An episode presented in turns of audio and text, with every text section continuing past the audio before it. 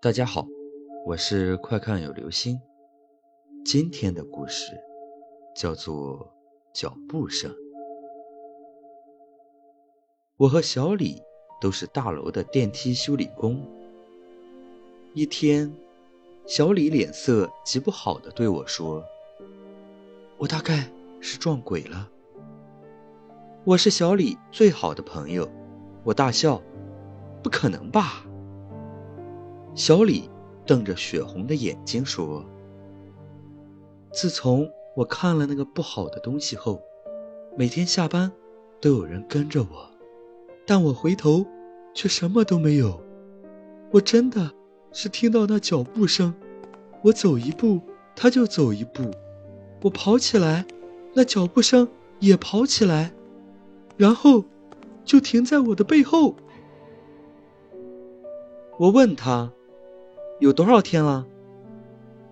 小李吭吭唧唧的，好像挺不愿意讲的。最后，好像实在控制不住自己的恐怖，低声对我说：“我杀了人。”我看见他几乎眼泪都要流出来了。小李平时胆子很小，杀人一定是不敢的。我也低声问：“怎么回事啊？”小李说：“你，你还记得一年前那个河南人吗？”我点头。他好像一年前辞职了。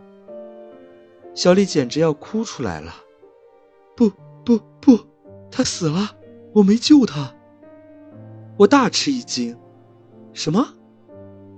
小李脸色变得惨白。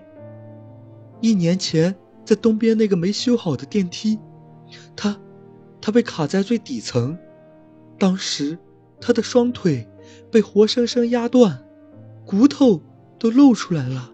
我，我真的好怕。他向我伸出手，我没敢接，我我就跑了。后来，后来水泥直接灌进去，他就。我听得连眼睛都没眨一下，当时我也在场，可没想到，那个封起来的坑洞里，有这样一个不甘心的灵魂。小李接着说：“就在前两天，我听到了这个脚步声，不是人的脚步，像是骨头在敲击地面。”我想到那个河南人一年前露出的两根腿骨，我我真的要疯了。我闷了一会儿，对已经说不出话的小李说：“可能，你还敢不敢去那个电梯坑，拿起炷香？”小李拼命的摇头，转身就跑了。两天后。我看见小李提了一大袋东西向我奔来，见了我就说：“是你，是你说的要去的，我这里有上好的香。”我觉得小李好像有点不太对劲，但我的脑子也乱哄哄的，竟然被他拽着下到了地下。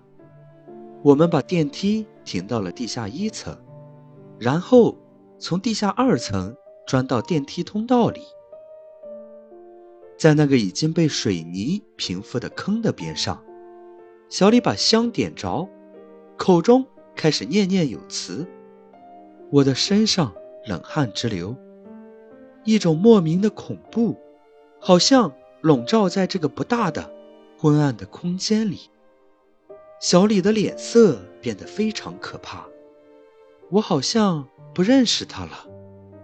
我说：“走吧。”他用我从没听过的厉害语气说：“不信。”隐隐带着点河南腔。我心中惊得一抽，转身就想走，可突然就听到头顶上的电梯嘎嘎作响，大片灰尘落下。我抬头一看，电梯。居然像要往下掉！我狂吼一声：“电梯要掉了！小李，快走！”就冲上去拉他。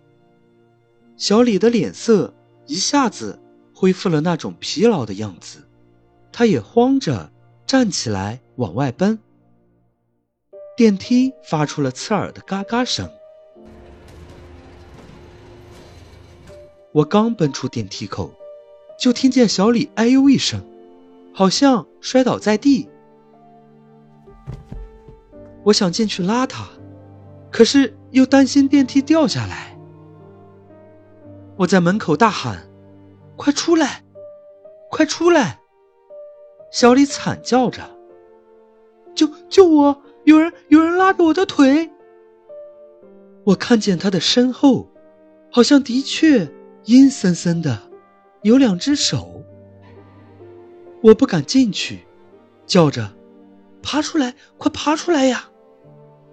小李费劲儿的爬着，一面流着眼泪和鼻涕叫。救救我！救我！我勉强够着小李的手，拼命的拉着，并没有使太大的力气，就快要把小李拖出来了。可顺着小李从阴影中拖出的身体，我看见他的腿上趴着一个血淋淋的人，面目全非，但还呵呵的笑着。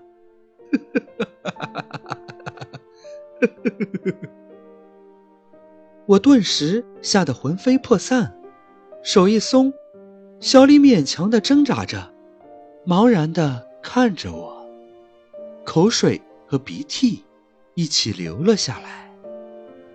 一声巨响，电梯整个掉了下来。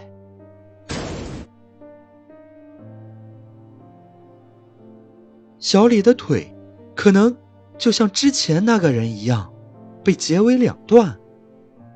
剧烈的疼痛让小李暂时清醒了一点。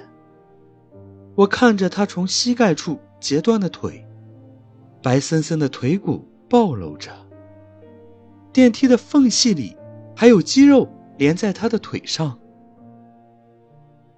我脸上的肌肉抽搐着，全身一点力气都没有。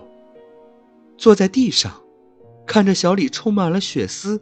无比渴望我伸出手的眼神，听见他叫着：“大哥，救我！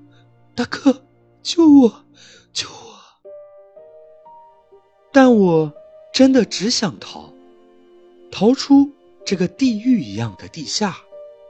我爬也似的逃掉了，耳边还回荡着小李无比幽怨嘶哑的声音：“救我！”小李好像也消失了，很多人问我，我都默默的摇摇头。但我也感到奇怪，他还算在很明显的地方，还有很多血，不可能一点痕迹都没有。但我不敢说我知道的一切。大概过了一年了，小李还是没有任何消息。我也逐渐的恢复了平静。有一天，我接到一个修理任务，又下到地下。在这一年里，我下过很多次地下，但一直都很正常。不过，我还是尽量避免靠近小李的那个地方。今天，我不得不一个人接近这个地方。我看见不远处还有我的同事，也稍微安了点心，站在电梯旁接电线。这时，有人敲我的腰眼，还亲切地喊我“大哥”。叫我大哥的人很多，我习惯地嗯了一声，回过头去，居然没看到人。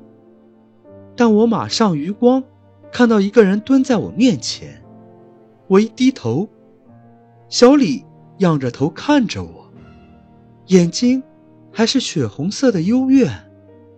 大哥，救我！他挪动着，但他没有腿，他是拿两条腿骨走路，敲击着地面，梆梆的响。我猛地想到了一年前，小李说的脚步声。我一声惨叫，飞奔而去，但那骨头敲打在地面的脚步声，却跟随着我，梆梆，梆梆梆，越靠越近。好了，这就是今天的故事。脚步声。你现在能听见脚步声吗？